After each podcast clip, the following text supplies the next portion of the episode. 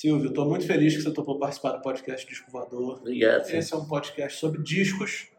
Então, eu procurei você né, no intuito da gente falar um pouquinho sobre Silvio Brito e os Apaches, que está comemorando 50 anos, né? 50 anos, é isso mesmo. 50 anos. É, nossa. Vamos contar essa história do iníciozinho? Vamos lá. Primeiro disco que eu me apaixonei como ouvinte, eu tinha 6 anos de idade. Foi um disco do Ivon Cury. Sim. Então eu, assim, é, a, a, música chamava Shot Miudinho. É, miudinho, mi, miudinho. Criança, né? Aí eu comecei a cantar todas as músicas do Ivon Cury, sabe?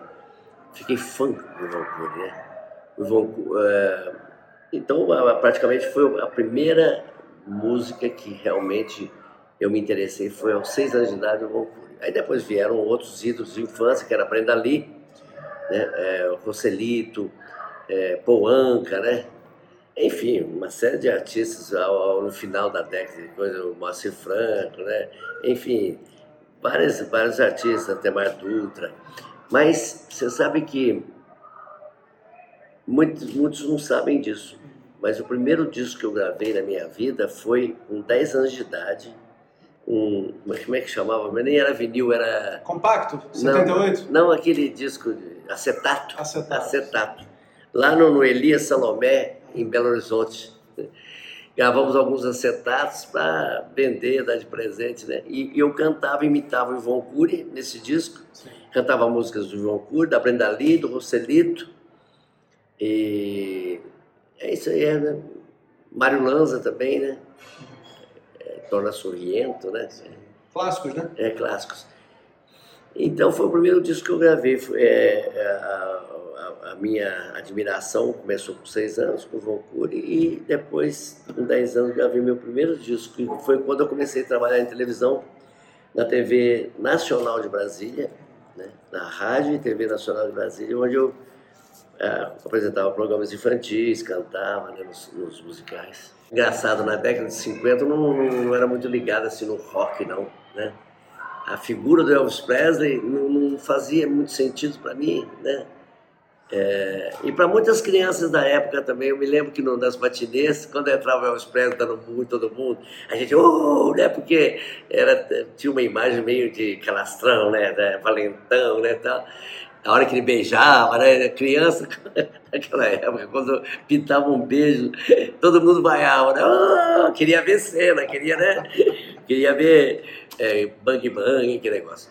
Mas eu vim descobrir o Elvis muito tempo depois, né? Foi na década de 60, né? Quando eu já era adolescente, né?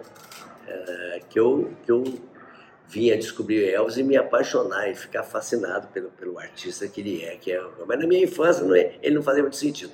O rock entrou na minha vida com certeza com os Beatles. Foram com os Beatles. É, e logo em seguida com o Roberto Carlos, o pessoal da Jovem Guarda.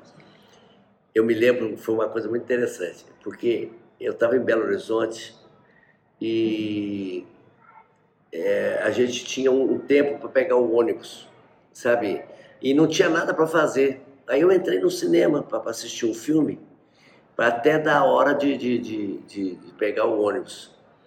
Rapaz, eu nem sabia, sabe? Eu, era apaixonado por Altemar Dutra, Moacir Franco, né? Aqueles cantores românticos, serenata, né? Aquelas vozeronas, é, né? É, eu gostava de tocar música de seresta, eu estava aprendendo violão, tinha 12, 13 anos de idade. Quando eu entrei no cinema e começou os Reis do Iê, eram os Reis do Iê, o filme. Eu achei horrível aquilo. Falei, mas o que, que é isso? Isso não é música. Eu estava com o registro daquelas, daqueles clássicos italianos, né? É, rapaz, eu falei, isso não é música, não é possível. Como é que. Aí, e o pessoal da plateia também gritando, aplaudindo, as meninas tudo gritando, né? Chorando, né? Aquela histeria, né? Nossa, eu saí do cinema revoltado. Falei, mas o que, que é isso? Como é que pode um negócio desse, né?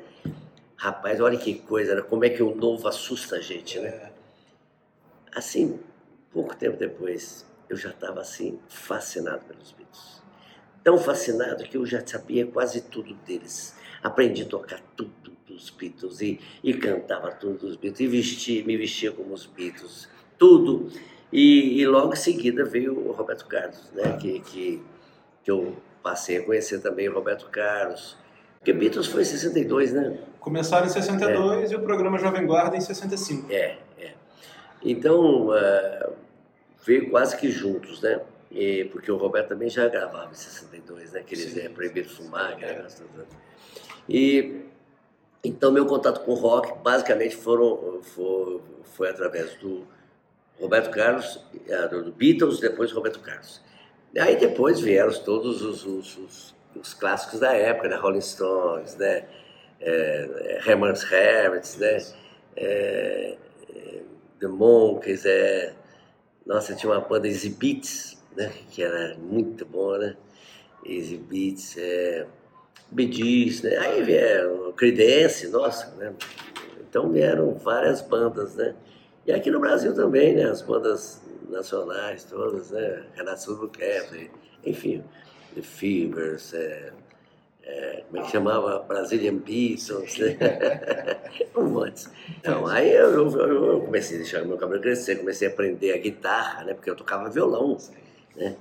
E aí o sonho de ter uma guitarra, de repente, não tinha nenhuma guitarra em Varginha. Só tinha aqueles violões de oito bocas, né? Que eram elétricos, mas aqueles violões de oito bocas que eles chamavam, né? E não tinha ninguém que tinha uma guitarra mesmo, né? Guitarra, o sonho é ver uma guitarra. Aí eu consegui financiar uma guitarra em 24 pagamentos, uma guitarra, é, e levei a guitarra, a primeira guitarra que chegou, né? Aí nós, nós tínhamos uma garagem ali onde a gente ensaiava, né? Brincava de, de, de banda, estava começando a banda, né? E a ideia, o primeiro nome da banda era The Brittles. The Brittles, né? Com TH. mas aí começou a falar The Brittles, mas aí depois surgiu aquela música Apaches, né? Ah, aquilo, ah, essa música aqui que vai abrir o nosso show, né? Vamos abrir com uma parte, porque tal. Aprendi a tocar a parte na, na, na, na guitarra. Aí, rapaz, você acredita que fazia fila no, na, na, garagem para o pessoal ver a guitarra? O pessoal queria ver como era o som da guitarra. Então tinha aquele vibrador, né? É, é, a gente fazia. Aí o pessoal, nossa, todo mundo ficava fascinado. Olha, como é que faz isso? É aqui, ó. É. Quer dizer, ninguém tinha muita noção do que, que era uma guitarra, né? Tava todo mundo acostumado com violão, violão elétrico, né? E eu me lembro assim que chamava atenção e a, a pessoa ia assistir nosso show mais pra, pra talvez para minha guitarra, né? Porque a gente não era conhecido ainda, né? Isso lá em Minas ainda. Tudo isso em Minas. Tudo lá em Varginha, né? Aí começamos a fazer showzinhos nos colégios, né? né? É, aí começamos a ficar conhecidos para ficar conhecido mesmo, né? E ia fazer muito sucesso, porque nós fomos na, na onda, né, da The Beatles, Roberto Carlos, cabelo comprido tal, roupa preta, né, com as franjas assim brancas, né, porque os apachos, né, mandava fazer tal, tal. E eu, embora fosse muito novo, tinha o quê, 14, 15 anos, mas eu já era veterano, porque eu comecei com 6 anos de idade cantando em rádio, né? Cantei em rádio dos seis anos até, né, até a época então. E fazendo programa de televisão. E, e, eu ia muito, eu fui cantar na Rádio Nacional, quando eu tinha oito anos, nove anos, para imitar o Von Cury nos programas do César Alencar, Paulo Gracinto, Manuel Barcelos, né? Tinha um programa na, na, na TV Rio, que era do como é que chamava? Jair de Taumaturgo. Hoje é dia de rock, era isso? É, isso. Eu Mas eu era criança ainda. Ainda estava no, no, no, né? É, tinha outro programa lá que, que, que, eu fui cantar. Então, você sabe que criança registra tudo, né? Eu, eu ficava ali na Rádio Nacional, né? Embora tivesse nove anos, vendo todos os artistas, os artistas brincando comigo, Emilinha Boba, né? Angela Maria, Calbi Peixoto, né? E eu ficava vendo como é que eles faziam, né? E, e a criança guarda isso, né? Me lembro que eu, que eu não conheci na época o Sérgio Murilo, né? Que foi um. Nossa, eu gostava do Sérgio Murilo, aquele jeito dele cantar no microfone, né? fazer aquele negócio, né? Que o Roberto até tem muito do, do Sérgio Murilo, aquele negócio da, é, da Da pulseira, né? É. Mas eu era criança e eu via como é que eles faziam, sabe? E aquilo foi uma escola também para mim. A primeira escola minha foi, Foi na, na, na Rádio Nacional. E por isso que às vezes eu vejo o Roberto Carlos fazendo algumas coisas, eu falo assim, olha lá de onde ele tirou, lá da Rádio Nacional. Né, aquele, quando eu conheci o, o Sérgio Murilo, né, depois de muitos anos, porque eu, eu via quando era criança, na Rádio Nacional não tinha. Né? Depois nós saímos para trabalhar um disco juntos, porque ele gravou na Chantecler um disco, na Continental, depois de muitos anos, né? É, pouco tempo antes ele morrer, se não me engano. E eu vi o, ele com cachimbo, com, a, com, a, com aquela é, pulseira, e fazendo assim, falando assim. Falei, Nossa, esse cara está imitando, o Sérgio Murilo está imitando o Roberto Carlos. Aí o, o, divulgador falou assim, Humberto de Campos, né, divulgador de muitos anos, falou, não, ao contrário, o Roberto Carlos que, que se inspirou nele, porque o Sérgio Murilo era muito muito famoso, né? Antes do Roberto Carlos. É, é verdade. Aí eu me lembrei do jeito do, do Sérgio Murilo. E isso não tem nada de, de mal, porque todos nós nos inspiramos em alguém, né? Não existe nenhum artista que não tenha se inspirado em outro, tenha pego alguma coisa que, que né, que, que, que E o Roberto Carlos é um grande ídolo meu, nossa, eu... É, a minha gratidão a ele por tudo, né? Por, pelo exemplo de carreira, exemplo de artista. Ele e os Beatles, né? Que basicamente minha fonte de, de, de incentivo, de inspiração, né? Você chegou a conviver com ele, com o Roberto? Sim, o, o, é, nós fizemos inclusive um show 2000, né? É, lá na, foram cinco artistas né, para comemorar o show 2000 lá do, do Zé Carlos Mendonça, lá de, de lá do Nordeste. Recife, né? né? Tivemos a oportunidade de cantar juntos e encerrava o show ele cantando amigos, com todos nós. Mas conheci o Roberto também várias vezes, encontrei com ele em bastidores de TV, né, na Globo, tudo, naqueles Globos de Ouro, aquele negócio todo. É, fui convidado para participar do especial dele, aquele de 24 horas, não pude participar, é uma das coisas que eu lamento na minha, na minha carreira, de não ter podido participar. Né? Eu ia fazer a parte de Brasília, ia fazer a parte de interagir, durante todo o tempo de Brasília, arrecadando naqueles, né, aquelas doações. Né? Bom, então é, é, o começo foi assim, né? A gente. Mas antes eu vou te contar uma coisa que é muito legal, tá? por isso que eu me lembrei da Rádio Nacional. Por favor. Que a primeira vez que nós estamos fazendo um show no colégio, assim, um colégio grande, né? Que é, é misto, né? Tal. Eu falei, gente, vamos fazer o seguinte vão criar na frente do palco uma barreira, né? E vão botar dois seguranças. Mas ninguém sabia quem era a gente. Poucas pessoas sabiam que existia a banda. E porque eu sei que a hora que tiver o segurança, as meninas vão querer. E a gente entrando cantando Beatles, né? Love you, yeah, yeah, yeah. Né? É, olha, não deu outra. A hora que nós começamos aquela, aquelas músicas dos Beatles, que era a febre momentânea, as meninas, todos começaram a querer entrar no palco segurança, segura. Ninguém sabia que era a gente. E ela segurando, tal, tal, tal. E foi assim um sucesso. Foi um sucesso. Aquilo foi um marco pra gente, um marco na minha carreira. Aquela euforia da, da, do, do, público, né? Aí eu falei, nossa, aí saí com a banda, né? Falei, nossa, gente, que coisa, você viu que deu certo, uma barreira assim em frente ao para não chegar, e aquilo criou aquela expectativa de querer chegar perto, de querer dançar ali com a gente, né? Falei, mas que sucesso, foi um sucesso, né? Já pedindo autógrafo, não, não era ninguém, ninguém sabia as meninas. Ah, faz autógrafo, escreve na minha, aqui na minha camisa, babá, tal, tal. Bom, eu falei, precisa ficar sabendo. O, precisa divulgar isso, como é que faz? Você vê que eu já tinha uma noção de divulgação. Aí eu falei pro, pro, pro, pro saxofonista da banda, que tocava teclado também, falei assim, escuta, posso rasgar a tua camisa? Falar que eh, eu rasgo a tua e a minha. Ele falou, não, pelo amor de Deus, minha camisa. Eu falei, bicho, eu compro outra, a gente dá um jeito de comprar uma outra camisa. Tá? É só pra gente subir lá na rádio e contar pro diretor da rádio, que era o Socilas Sampaio, é, que as meninas invadiram o público e rasgaram a nossa roupa. Bicho, isso aí vai dar um, um, um bafafá danado. E não deu outro. Subiu e esse cara lá da Rádio Clube de Varginha, chegaram pro Silas, né? Um, uma pessoa muito bacana. Falou, Silas, agora nós temos uma banda aqui em Varginha. Ele já me conhecia de criança cantando na rádio, né? Silas, agora nós temos uma banda aqui que está repetindo aqui o sucesso que acontece no Jovem Guarda em todos os lugares. olha aqui minha roupa, rasgaram minha roupa, olha a roupa dele. As meninas invadiram o palco, foi um negócio, você não acredita o sucesso que foi. Aí ele deu um noticiário da rádio, né? Naquela época a rádio tinha muito mais audiência que televisão, televisão era pouquinha audiência naquela época, né? Aí o Silas deu notícia na rádio, todo mundo ficou sabendo, a região inteirinha, a rádio é, dominava, né?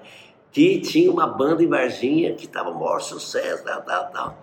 E aquilo começou a pegar, pegar, passamos a fazer um programa de rádio imitando o Jovem Guarda, em cima, do, assim, seguindo a linha do, da Jovem Guarda, Roberto Carlos, e eu que comandava ali, né, junto com o locutor, com a nossa banda, e programa de juventude. Então vinha gente cantar da região inteirinha, essa bandas, tudo.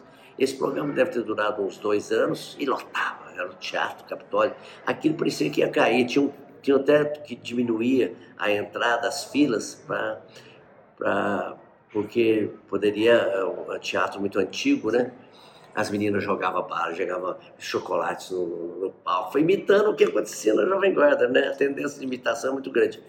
Então, mas você vê que eu já tinha uma, uma noção de, de marketing que eu tinha aprendido aonde? Na Rádio Nacional. Vendo o Calbi Peixoto, fazendo aquelas cenas do paletó, né? Deixando as meninas rasgar o paletó, aquele negócio. Né? E, e, e, deu certo. Os rapazes realmente foi, foi uma banda na região regional ali, foi um, um baita sucesso, né? Antes desse disco aqui, tem um outro disco dos Apaches que, que chama 11 Mandamento foi gravado na Bemol, em Belo Horizonte, que era outra formação. Da formação inicial aqui, só tem o Agramir e eu. Esses outros aqui, o Cláudio, né, que toca até hoje e tal, é, e o Valtim também é um baterista que toca até hoje lá em Varginha, e o Juarez e o Gilberto vieram depois, sabe? E essa formação aqui, por exemplo, o saxofone, né? A gente usava saxofone porque a gente não tinha uh, os recursos, porque o Gravei tocava sax e, é, e, teclado. Não tinha alguns recursos que, que, por exemplo, de distorção, sabe, o distorcedor, né, que falava, por exemplo, do, do, do é, Rolling Stones, né, Satisfaction, né, a gente fazia com sax grave, porque não tinha, é, é, não tinha teclado, a gente fazia escaleta às vezes fica cansado de fazer o teclado, porque tinha que fazer o teclado que o Roberto Carlos usava nas músicas, né? Blim, blim, blim, e não tinha teclado, então a gente tinha que fazer na escaleta, né? Ah, às vezes no, no, naquele aparelho que tinha, né, que, que não fazia acorde, o... como é que chama? Nossa, tem um nome. Um aparelho assim que era teclado também, dava um som semelhante ao mas só que não fazia acorde. Então foi tudo muito uma luta. Mas isso nos fez criar, porque na dificuldade que, que geralmente a gente é, tem que criar mais ainda, né? Tem que ensinar mais. Então as dificuldades eram tantas que a gente acabava criando e se superando e sendo de vanguarda, sendo precursores de muitas coisas. Esse disco aí que você, que você me mostrou é um disco precursor de um estilo, de uma maneira de tocar que que ainda não existia na época. Né? É esse aqui, ó, gente, ó. É esse aqui, ó. É, o primeiro disco que, que, nós gravamos, que era da Bemol, não, não, não, tinha conotação religiosa. Mas esse era, uh, tinha uma missa de juventude em, em Varginha, que era às 10 horas da, da manhã no, aos domingos. A, a, a, missa dos jovens, a, a missa dos jovens, que era chamada. E o padre Valmor é um padre muito inovador, né? o padre Honório Link também, e ele me convidou para tocar na, na, na, igreja, né? Aí eu toquei as músicas religiosas antigas, né? A nós descer divina, mas já mais moderno, mais em ritmo de, de, de né? E ele gostou demais. Aí eu falei assim, então vamos fazer o seguinte, eu vou fazer, compor uma missa em rock? É que ano que é esse disco aqui? 73, mas a, a, missa de rock é bem antes. Sim. Então, isso foi em 69, essa missa. E começou a fazer o maior sucesso a missa em rock. Lotava, lotava, lotava, todo mundo queria ver a banda, bateria na igreja, que era inovador, né? Eu acredito que foi a primeira banda a tocar em igreja, né? Porque não tem naquela época não tinha histórico nenhum de tocar bateria, guitarra, mais rock, né? É. guitarra, rock na igreja, né? E aquilo começou a pegar. Aí o Padre Zezinho foi fazer uma palestra no encontro de juventude, aqueles encontros de Emaús, né, que chamavam. E ele foi fazer uma palestra lá e o Padre Valmor me apresentou para ele, olha, esse rapaz aqui é compositor, é cantor, toca vários instrumentos, ele, ele que faz os arranjos da banda dele. E a Vanusa gravou uma música dele que está estourada aí, estava estourada aquela música O que é meu é teu, o que é teu é meu, vá parar, que era composição, letra e música minha. O Antônio Marcos gravou a música dele. Olha, você precisa ouvir as músicas dele. Aí eu mostrei essa, algumas dessas músicas para o Zezinho, o Zezinho ficou fascinado. Me convidou para trabalhar com ele, para compor com ele. Eu compus algumas músicas com ele naquela época, né? Só na viagem de São Paulo, pra, de Varginha para São Paulo, que foi no outro dia que já me convidou para ir para São Paulo com ele, para me apresentar na gravadora tal, para trabalhar com ele. Nós fizemos três músicas, três músicas durante a viagem. Tava assim uma, tava uma euforia, né? De, de, de, com tudo acontecendo tal. E chegamos lá, fui contratado pela, pelas Paulinas. Gravei um primeiro disco, que era um compacto, que chama Muito Prazer Jesus Cristo. Começava falando e tal. E aí logo em seguida veio esse aqui, que era a missa, né? Porque as, as músicas do Muito Prazer Jesus Cristo foram compostas durante a viagem. Três foram compostas durante a viagem, uma logo em seguida, quando cheguei em São Paulo. É, fizemos um compacto duplo, né, com quatro músicas. Aí foi um sucesso na, na, na, na linha religiosa, nas comunidades, nas igrejas, vendeu muito. As irmãs pegaram, não, vamos fazer um, um, um disco da missa mas não colocou que era missa em rock, né? Porque aqui era muita, muita irreverência para a época, né? Aí colocou, colocamos o nome de Por um Amor Maior, né? Que era um nome, um, uma das músicas que se chamava Por um Amor Maior. Então é isso aí, esse disco foi assim um marco, né? Na, na, na, na, minha história. Eu viajei pelo Brasil inteirinho com o Padre Zezinho eu acompanhava ele e cantava minhas músicas. Então ele me apresentava, olha, esse é Surito, ele é cantor, compositor, tem uma missa em rock e tal. E eu cantava as músicas, né, e acompanhava ele nas músicas dele, cantávamos juntos, né. Gravamos juntos uma oração pelos amigos e tal. Então eu tinha um, um, uma participação muito grande é, nas comunidades, nas igrejas, pelo país todo, né trabalhei muito tempo na, na, na, na Edições Paulinas, é, o que foi o que uns de 69, eu acho, até é, 69 até 74, né? Eu gravei muitos discos lá, gravei compactos, né? Esses temáticos, né? De Dia dos Pais, Dia das Mães, enfim. Fiz arranjo para muita gente lá também, para o Pazezinho, né? Estou pensando em Deus, é, é uma pena que no CD, as irmãs, quando fizeram o CD, tiraram as informações, né, do, por falta de comunicação, talvez. Não sei por que razão. Eu sei que tem uma música que é minha lá, a letra e música minha, e eu que canto no disco, nem, nem, nem nessa faixa tem meu nome, no CD. Mas se você pegar o LP, tem lá meu nome, foi tudo muito bem feito. Era uma outra equipe que fez. E tem meu nome, tem como arranjador também de todas as músicas, como músico de todas as músicas, né? Foram os rapazes que fizeram todo o disco, né? E tem algumas coisas, algumas músicas, né? Por exemplo, aquela que eu, que eu citei para você, que é, que é muito comentada né? né mundialmente, assim, com, com jovens que pesquisam sobre o rock, né? Rock gospel, né? Fonte do amor. Eu tentei e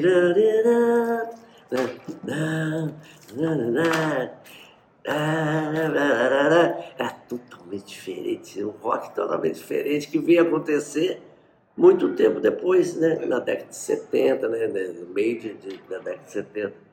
Mas a gente já fazia essa, essa é uma coisa que está no ar, né, que está para surgir, às vezes a gente pega um pouco antes. Aliás, eu falo uma coisa, viu, Ramon? Hum que ser precursor às vezes não, é, é, é, não vou dizer que é ruim, mas é, às vezes é uma posição é, constrangedora, né? Porque o precursor, primeiro, ele é muito criticado. Muito criticado porque ele está fazendo uma coisa nova que ninguém fez ainda. Assim como eu critiquei os Beatles, quando eu vi os Beatles pela primeira vez, achei um absurdo aqui, cabelo comprido, imagina, né? Homem de cabelo comprido, como é que pode um negócio desse tal? Então, primeiro é muito criticado o precursor, depois ele é imitado. E depois ele corre o risco de ser esquecido. Quando você me procurou, Ramon, para fazer isso, que falou desse disco, eu falei, puxa vida, eu tenho que atender o Ramon, porque ele está fazendo, é, ele está buscando a verdade. É. Ele está buscando a verdade, né? A, porque existe a história de quem fez a história, de quem viveu a história, acompanhou a história, participou, aliás, participou, quem fez a história, quem participou, quem viveu a história, quem assistiu a história, quem ouviu as histórias e quem pesquisou as histórias. São histórias diferentes. Mas quem pesquisa é de um valor incrível, porque ele vai buscar a verdade. Com quem né? fez. É. Esses dias tem um pesquisador aí também, não sei se conhecem, é, tem a JP. Conhece Sim, JP? JB, JB, JP. Ele fez uma pesquisa sobre a carreira do Raul Seixas, da, dos artistas da época. JB. JB. É. Fantástico. É. Ele foi fiel, é. sabe? Porque tem muitas coisas que as pessoas não sabem. Por exemplo, quase dois mil anos depois, é uma música de 1973. É. Aliás, é de 70. Olha, quase, quase dois, quase dois mil anos depois. É de 1970, do primeiro Festival Nacional da Música, em Boa Esperança. Foi classificada essa música. O 10 mil anos atrás veio quatro anos depois. Bom, quando eu, às vezes eu canto quase uh, dois mil anos atrás, o cara fala assim, mas escuta, tem um 10 mil anos atrás. Eu falei, não, mas a minha é de 1970, do Festival Internacional. Né, Entendeu? Muitas coisas que o JP, né, ele foi buscar a cronologia dos discos e, e cantava. Não estou falando isso para falar que o, o Raul não plagiou nada, mas a ideia já existia de falar de 10 mil anos atrás, 2 mil anos depois, a ideia da cronologia da, da, da história, né? Já existiam essas coisas todas, né? Quanto mais louco, mais feliz. O próprio tá todo mundo louco, né? É, já existia essa irreverência, essa coisa que a gente já fazia. E ele também já fazia, com certeza, porque é, é, ele é um pouco mais velho que eu e já, já tinha a banda dele lá em, na Bahia, já compunha, já produzia tudo, né? Até antes de mim, talvez. Mas a ideia, sabe, ela estava borbulhando. Então, às vezes, por isso que eu te falo, às vezes, o, se não fossem vocês que fossem pesquisar, né? Os precursores seriam totalmente esquecidos. E isso aconteceu, viu, Ramon? Em todos os movimentos. Na Bossa Nova aconteceu isso. Johnny Alf. Quem que fala do Johnny Alf como precursor da Bossa Nova? Né? Tito Madi, né? Quem que fala? Né? E, no entanto, eles foram parte importante né, na, na, formação. E outros mais que é, poderia citar. É, na Jovem Guarda, né? Sérgio Murilo. Quem fala do Sérgio Murilo? Né? É, Rony Cord. Né? E também na, na, na Tropicália. Enfim, todos os movimentos, alguns ficam esquecidos. E é natural isso aí. E ninguém tem culpa disso, não é? É uma coisa que acontece, né? Porque quando você inova, você choca muito, né? E algumas pessoas não aceitam, né? E depois acabam seguindo, imitando, né? É, e depois corre o risco de ser esquecido. Mas o trabalho de vocês é fantástico. Por isso que eu fiz questão de atender você, é, de bater esse papo com você. Acho que eu, a gente poderia até outras vezes conversar mais, porque claro. você deve ter muitas informações para me dar, claro. muitas histórias que eu não sei. É, e eu também posso te passar muitas histórias que eu sei que quase ninguém sabe, porque foram coisas muito íntimas, muito, muito específicas, de lugares de, né, que a gente passou. Você não acredita, olha como é que as coisas estão no ar. Você está muito conectado aí. Aliás, vamos mandar um abraço para o Marcelo Frois também, que é uma pessoa muito conectada, né? Que eu respeito e admiro muito pelo trabalho que ele faz. Olha, Ramon, eu tenho pensado nisso, pensado nisso muito, sabe?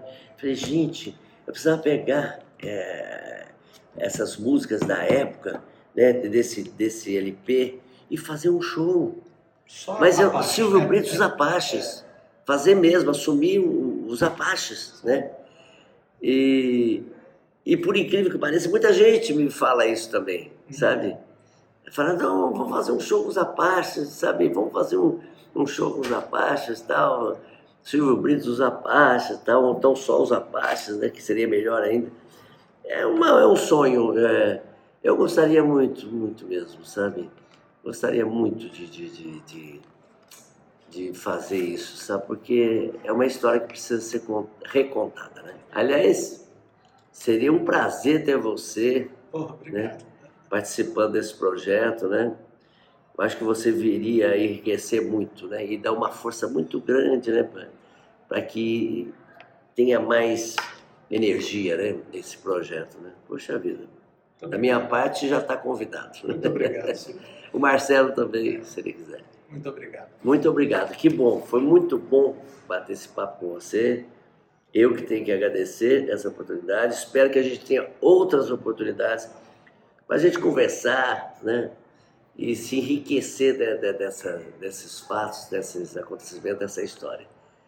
Um beijo, ó, muito carinhoso a todos. Tudo de bom, fiquem com Deus. Tchau.